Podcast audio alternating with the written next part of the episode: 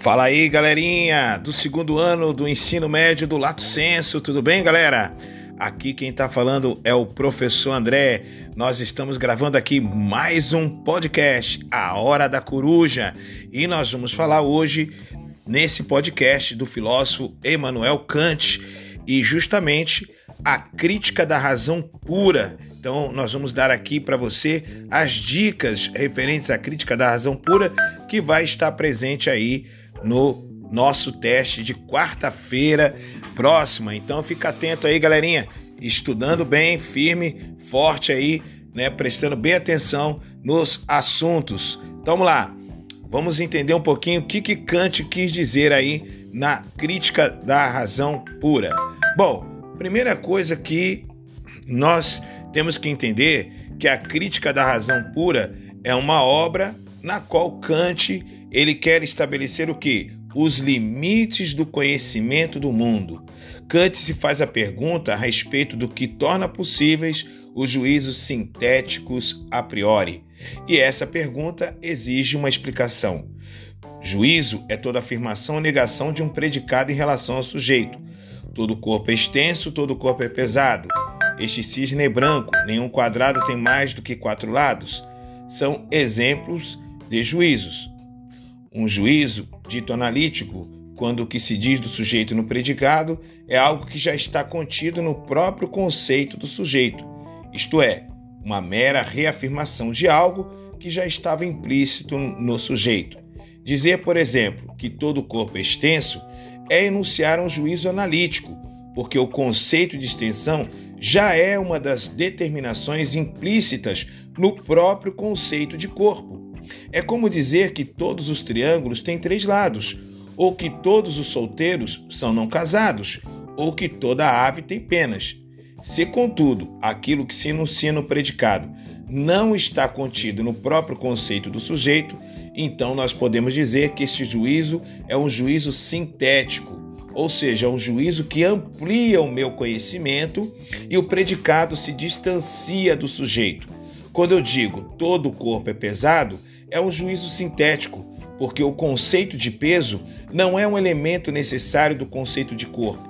Isto é, enquanto é impossível conceber algo como sendo um corpo e não tendo, contudo, extensão, é perfeitamente possível conceber algo como sendo um corpo e não tendo, contudo, o peso.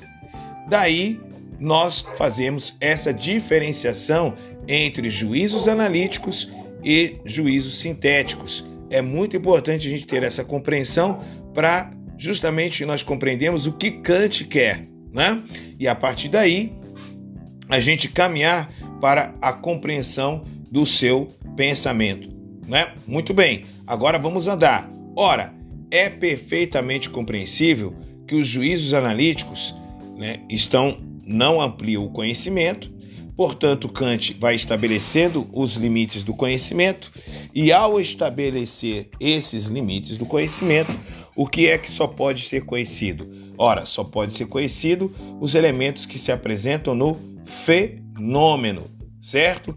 Então, Kant elaborou uma teoria segundo qual o nosso conhecimento do mundo deriva da interação entre três faculdades: a sensibilidade, o entendimento e a razão a priori. A grande novidade da teoria do Kant, galerinha, no entanto, estava em que nenhuma dessas faculdades é inteiramente passiva no processo do conhecimento. Todas não apenas recebem conteúdo do mundo, mas também o estruturam e o transformam. A esta novidade se costuma chamar de Revolução Copernicana de Kant. Kant relata que, assim como Copérnico, que quando percebeu que os dados astronômicos sobre os movimentos dos astros celestes não batiam com o modelo em que todos eles se moviam em volta da Terra, teve a ideia de experimentar um novo modelo em que fosse o Sol que estivesse no centro, com a Terra girando em volta dele. Da mesma maneira, Kant, ao perceber que certas determinações, se estivessem nos objetos, não poderiam ser universais e necessárias, então ele teve a ideia de tentar um modelo novo, segundo o qual todas as determinações universais e necessárias do conhecimento são, na verdade, impostas pelo sujeito, que as conhece. Se o sujeito, toda vez que conhece certo objeto, impõe a ele certas determinações, então é o sujeito, de antemão, que estaria colocando no objeto aquilo que ele pensa. Ou seja, o mundo é uma representação do nosso pensamento. Kant chamou tais determinações, sempre presentes nos objetos do conhecimento, porque postas então pelo sujeito no processo de conhecimento de transcendentais. Agora, o que é transcendental? Transcendental é a condição de possibilidade de toda a experiência, porque é uma determinação através do qual o sujeito estrutura a possibilidade de ter uma experiência. Daí, quando chegar na razão, a razão vai fazer toda a síntese final e aí vai se produzir os juízos sintéticos a priori da ciência. Ou seja, galerinha, o que vocês têm que entender? Kant estabeleceu um corte entre aquilo que pode ser conhecido pela ciência através da natureza, a ciência e a natureza, e aquilo que não pode ser conhecido. Há determinações que, embora não contidas no conceito, mesmo dos sujeitos, mas que podem ser pensadas, né? coisas que estão fora, então, do aspecto do conhecimento. Então, ficar atento a esses fatos que são muito importantes. Agora, como é que ocorre o conhecimento em Kant? Primeiro, você tem a sensibilidade, você recebe os estímulos do mundo, as intuições, que se organizam em forma espaço-temporal. Há dois tipos de intuições: as intuições puras, chamadas de espaço e tempo, as quais, embora se mostrem juntamente com os objetos, elas não estão no objeto, por isso estão a priori. Eu não experiencio o espaço e tempo. São determinações que estão presentes no objeto, mas provém do sujeito e não do mundo. É a sensibilidade do sujeito que vai dispor a estrutura, as, intuições num pano de fundo espaço-temporal. A essas intuições já organizadas em forma espaço-temporal, Kant chama de fenômenos. Então o homem só pode conhecer o elemento fenomênico que está lá na parte da estética transcendental.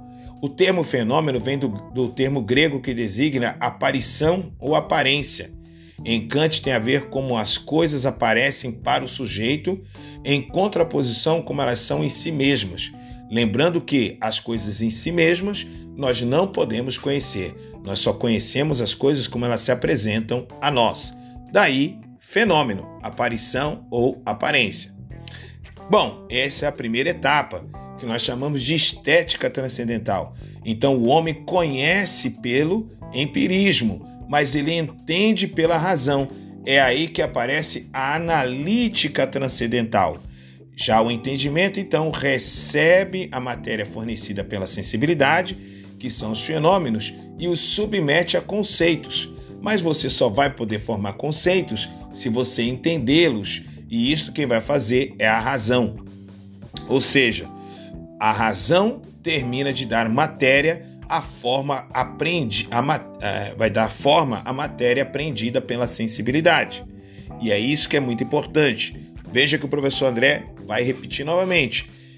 É a razão que dará forma à matéria que vem da sensibilidade, que vem do fenômeno. Então há uma junção entre o empirismo e o racionalismo, certo? Então, a partir desse momento, né, a sensibilidade que recebe as intuições, ela precisa dos conceitos que vêm da razão. Toda intuição sem conceito, ela se torna meramente cega, já dizia Emmanuel Kant. Não é o mundo em si mesmo que tem uma forma racional e cognoscível perfeitamente adequada para a nossa mente, mas é o aparato cognitivo que converte os estímulos e os dentro da estrutura racional e a partir dali você vai formar os juízos sintéticos a priori, que ampliam o conhecimento através da ciência. E por último, vem a dialética transcendental, que são os elementos que não podem ser conhecidos pelo homem, são elementos da metafísica. Então Kant vai dizer que é um erro o homem tentar conhecer os elementos da metafísica, coisa em si. Reflete entidades como Deus, a alma, o mundo, a liberdade. Pergunta-se então se existe ou não Deus, se existe ou não uma alma, se ela é ou não imortal. Se o mundo foi criado ou não por Deus, se o homem é livre ou não. Trata-se, portanto, de perguntas ilegítimas que extrapolam os limites do conhecimento, sendo qualquer resposta que se dê a cada uma delas apenas matéria de especulação e nunca de conhecimento. Fica atento, galera. É um lembrando que apenas uma matéria de especulação e nunca de conhecimento certo? Então Kant vai chamar isso de antinomias, né? Ou seja, o que é uma antinomia? Elas formam sempre uma, um conflito entre elas, mas que não podem ser alcançadas pelo conhecimento, certo? E lá no nosso esquema eu explico isso direitinho para você poder entender. Então o que acaba acontecendo? Você não pode conhecer esses elementos eles não estão no aspecto transcendental da linha da ciência e da natureza, mas o homem pode ao menos pensá-los. Ele não pode conhecer, mas ele pode pensá-los porque eles estão fora do plano dos fenômenos. Tá bom, galera? Então, ficar bem atento a isto aí. E repetindo mais uma vez, os juízos analíticos são juízos que não ampliam o conhecimento. Os juízos sintéticos são aqueles que ampliam o conhecimento a priori, porque são sintetizados pela razão, e a razão é um elemento a priori. Você não experiencia a razão. As categorias transcendentais da racionalidade, do entendimento, já estão dentro do homem.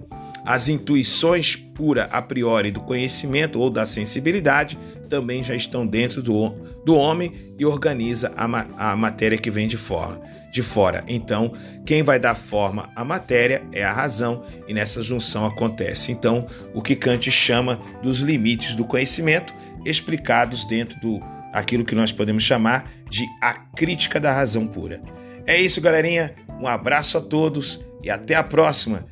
E tem novidade aí na hora da coruja. Fiquem atentos que eu já expliquei lá no podcast do Hegel.